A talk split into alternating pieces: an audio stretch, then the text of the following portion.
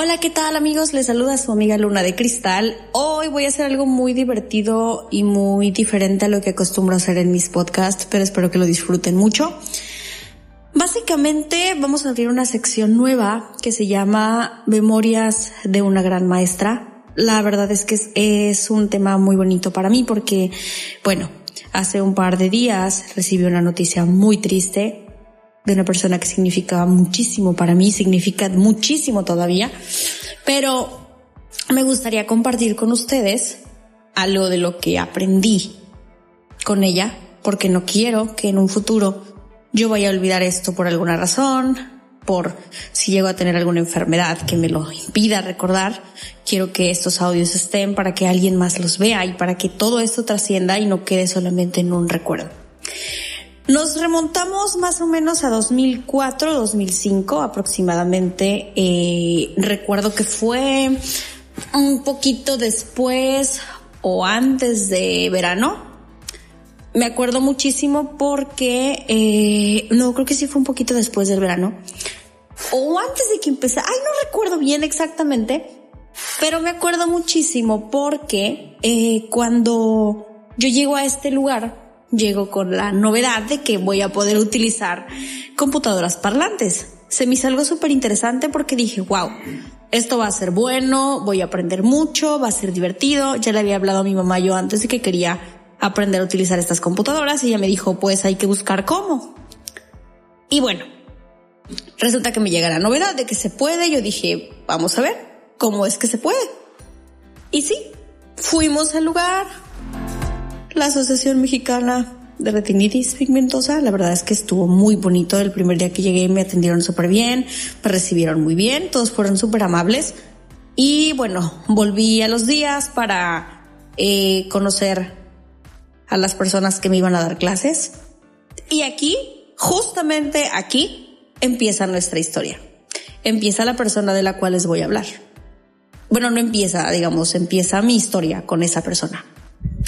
Me acuerdo que era un día de esos que estaba soleado, estaba haciendo calor, yo estaba muy nerviosa porque nunca había tenido una clase de computación, las pedía a gritos en mi escuela, pero nunca me las dieron. Y las pocas veces que tuve la oportunidad de ir a una computadora, pues era con ayuda de mi primo, un amigo, mi hermana. Y dije, bueno, vamos a ver qué pasa. Yo me acuerdo que tenía como 9, 10 años en ese momento mi pensamiento era a ver si no se enojan conmigo, a ver si la maestra no es regañona, no es enojona, no es mil cosas. Ya sabes, ¿no? Los pensamientos de un niño de, de esa edad que pues en ese momento tú no sabes ni qué onda y la verdad estás como que pensando qué va a pasar. El caso es que bueno, eh, llego a la escuela este día, um, me dicen que voy a tener eh, una, pues prácticamente una entrevista con ella a cierta hora y yo digo, ok. Me dijeron que era muy exigente. Eso me asustó porque, pues, la verdad es que mis maestros casi nunca me exigieron mucho. Yo siempre fui como que, pues, tratar de cumplir todo el tiempo, ¿no? Entonces me sorprendió mucho cuando me dijeron, es que es muy exigente y no sé qué. Yo como que, ay, Dios mío, a ver si no me regaña por alguna cosa que haga mal. y bueno, ya, ¿no? Eh, pasa un ratito y resulta que mi mamá me dice, ya es hora de que entremos. Y yo así como, oh Dios, vamos a entrar. Lo que nunca me dijo mi madre es que ella no iba a estar en esa clase. Y yo dije, bueno, va a estar mi mamá, todos contentos, felices, tranquilos, pero no.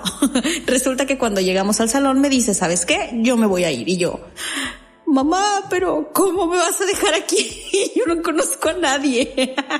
y bueno, ya, ¿no? Entramos y me acuerdo muchísimo porque esa fue la primera vez que escuché su voz.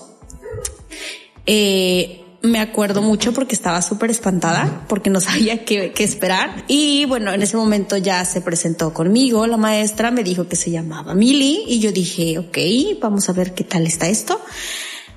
Me empezó a platicar pues que cómo utilizaba la computadora, me dijo que no se utilizaba el mouse, que solo utilizábamos el teclado, iba a ser muy interesante y que iba a aprender muy rápido y me dijo, Ana, amigos, yo tengo un dilema con que la gente me diga Ana, porque no me gusta que me digan Ana, pero con ella no sé, simplemente no me afectó, o sea, fue como que, ok. Eh, mi mamá me decía Ana también, pero bueno, el caso es que ya no. Eh, tuvimos esta entrevista. La verdad, se me hizo una persona súper, súper, súper, súper interesante.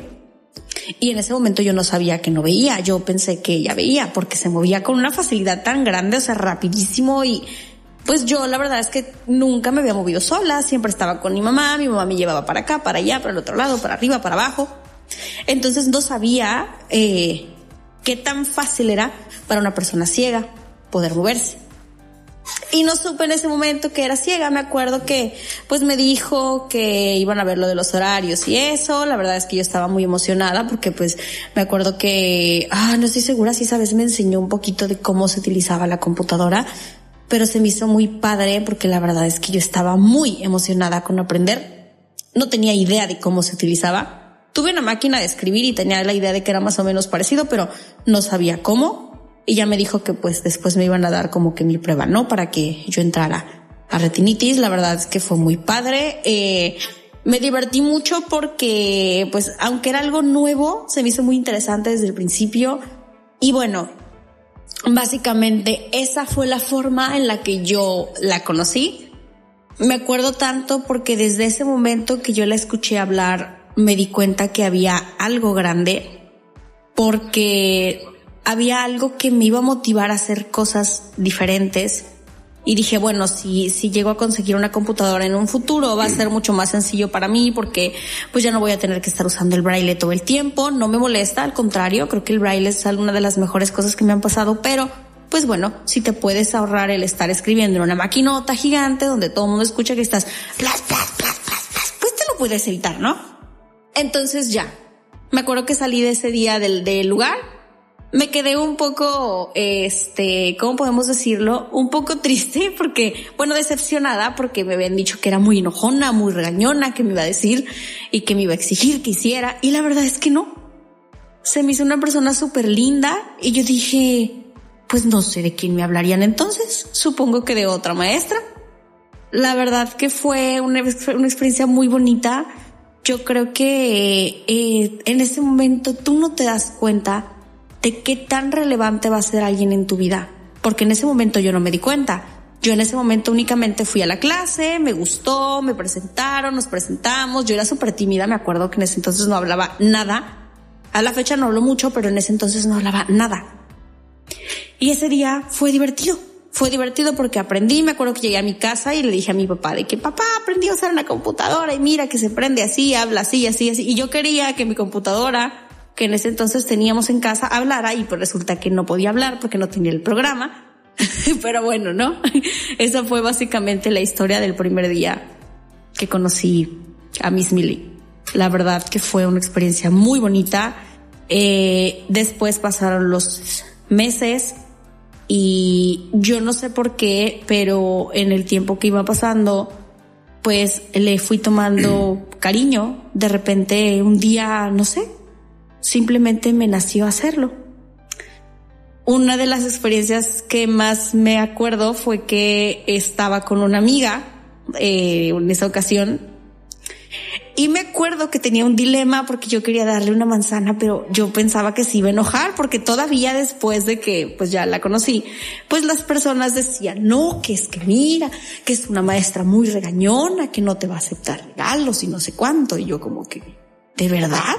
O sea, sí era un poco, pues raro escuchar todas estas cosas porque decías tú, pero ¿por qué no? O sea, ¿qué, qué, qué pasa? Entonces yo estaba con el miedo de que, bueno, le doy la manzana y si se enoja y si me dice que no y si me la rechaza, o sea, era una cosa, Dios mío, era una cosa increíblemente rara, pero bueno, pasó, ¿no? Y me acuerdo que mi amiga le dijo de que yo le quería regalar una manzana así porque ni siquiera fui yo capaz de decírselo y me la aceptó. Y yo dije, entonces no es como ustedes me la pintan. no es cierto.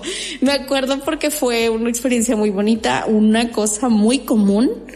No sé si alguno de ustedes cuando han estado en clases, pues un día le llamaron una manzana a su maestra, un chocolate, un algo. Y desde entonces me di cuenta que, pues que algo bonito podía pasar, ¿no? Que tal vez de una, de, de una u de otra manera yo había encontrado un lugar donde me podía sentir bien y me podía sentir contenta. Siguió pasando el tiempo y aprendí muchas cosas, fui aprendiendo a escribir en la computadora. La verdad es que fue un proceso muy largo porque pues no sabía nada y de repente fui aprendiendo poquito a poquito. La verdad es que algo que tengo que decir es que Miss Millie siempre hizo un trabajo excepcional. O sea, te explicaba de tal forma que no tenías que preguntar más de dos veces lo que te explicaba porque lo hacía de una forma eh, eh, excepcional. Perdónenme por mis trabas, pero pues bueno, esto es en vivo. Así que disculparán ustedes que no lo edite porque quiero que sea tal cual, natural. Entonces, pues ya, pasa el tiempo y pues te das cuenta que vas cambiando porque yo me acuerdo que ya había cumplido 10 años, poquito más, y ya pues era un poquito más consciente de muchas cosas. Eh, mi familia estaba pasando por una situación muy complicada por muchas situaciones que estaban pasando en ese entonces. Y la verdad es que yo no quería perder mis clases de computación, era lo que más me daba miedo, porque yo decía, si esto me ayuda a sobresalir en un futuro, no me gustaría perderlo porque, pues porque mis hermanos hagan alguna cosa, que no esté bien, que no sea buena, y, y yo no quería perder eso, entonces me acuerdo que me quise enfocar mucho más en cómo manejar la computadora, quise enfocarme mucho más en lo que tenía que hacer, porque yo no quería salir como ellos, yo quería ser diferente.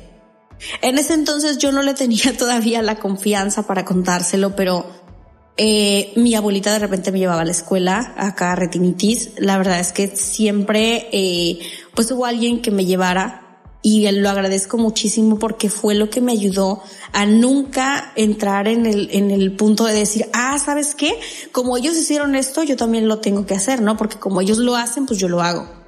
Afortunadamente nunca fue así. Afortunadamente siempre hubo alguien que me llevaba y que me traía de la escuela, mi abuelita, mi mamá, una prima de repente. O sea, pero nunca, nunca, nunca dejé de ir a mis clases y aprendí poco a poco fui aprendiendo cómo escribir, cómo abrir documentos. Fue, pues fue un poco lento, pero me acuerdo que ahí fue donde me di cuenta de una de las primeras cosas que me gustó hacer, que fue escribir. A mí me encantaba escribir en braille cuando era niña, pero pues no tenía tantas hojas, no quería pedirle a mis papás tantas hojas y pues no podía escribir. Pero cuando supe que podías escribir en una computadora y que no tenías límite para hojas, Dios, me agarré a escribir cuentos a lo loco y fue muy padre porque pues tenía muchos, ¿no? Eh, la verdad es que eso me ayudó bastante a pues a tranquilizar a mi cabeza, a no pensar en cosas que no iban conforme a la computación. Trataba de practicar lo más posible porque quería sobresalir, porque quería hacer las cosas de una forma diferente. ¿Por qué? Y esto creo que lo voy a repetir en algunos de los podcasts que haga. ¿Por qué? Porque cuando vi yo que Miss Millie podía hacer todo eso, dije, ella puede, tú también puedes hacerlo. Ella lo hace, tú también puedes hacerlo. Y nunca les conté cómo fue que me enteré de que ella no veía. Les voy a contar porque fue algo muy gracioso para mi mamá y para mí, porque yo pensé que ella no sabía y resultó que sí sabía. Cuando salimos de la clase, de esta primera que tuvimos como entrevista, yo le dije a mi mamá, me parece que al día siguiente, le dije, oye mamá, ¿y qué opinas tú de la maestra? Me dijo, la verdad se me hizo una muy buena persona y lo que más me sorprende es que no ve. Y le dije, ¿qué? ¿Cómo? Y me dijo, sí, no ve. Y así como que mamá, pero se estaba moviendo, o sea, era tan rápido lo que hacía que yo dije, ¿cómo es que cómo no va a ver mamá? Si yo batallo mucho para moverme rápido.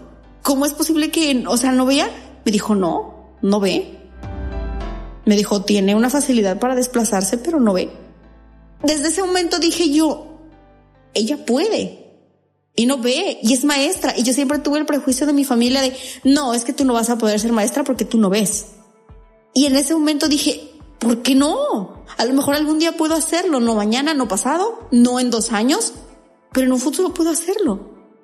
Y es tan bonito, amigos, saber que después de tantos años de esta primera experiencia que les estoy contando, puedo decir que terminé mi carrera y que todo empezó con esa inspiración que yo vi con, con mi gran maestra.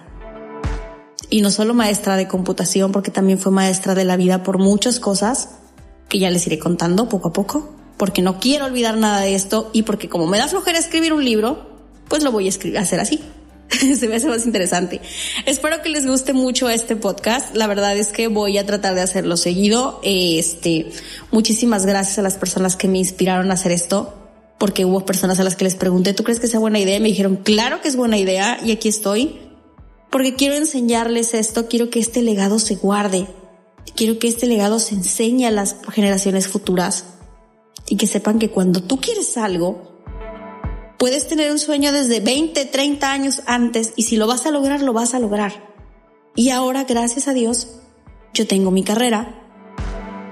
Puedo decir que soy una licenciada en educación y que quiero ayudar a la gente a que haga las cosas que yo ya pude hacer.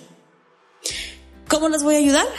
Fácil, buscando alternativas, buscando herramientas, buscando cosas que ellos puedan utilizar para que no les pase lo que a mí me pasó y para que les pase después lo que a mí me pasó, de conocer a una persona que diga, yo voy a ayudarte, voy a explicarte, porque vales mucho la pena.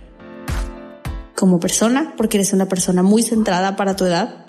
La verdad es que a veces pienso que no, no lo era del todo, pero la verdad sí me lo dijo muchas veces y fue muy bonito. Y pues nada, amigos. Cada vez que tengan un sueño, busquen las herramientas para lograr ese sueño porque se necesita gente como ella. Tal vez ahorita ella ya está descansando, pero pues nosotros seguimos en esta lucha y yo quiero continuar con esta lucha. Quiero demostrarle a la gente que se puede hacer, que se debe hacer y cómo se hace. Y si puedo ayudar a la gente y si me piden ayuda y si me piden clases, lo voy a hacer porque he visto que si tú tienes el interés de ayudar a alguien más, te va a beneficiar incluso hasta ti. Bueno, por mi parte en esta ocasión ha sido todo. Espero que les guste. Eh, comentarios, dudas, preguntas, me preguntan por comentarios. mi Facebook voy a tratar de ponérselos en la descripción y mi Twitter por si me quieren preguntar más cosas. Y pues cualquier cosa por ahí nos reportamos. Cuídense mucho, pórtense bien, saludos. Les mando un montón de buena vibra y mucha bendición. Que estén muy bien. Hasta luego. Bye bye.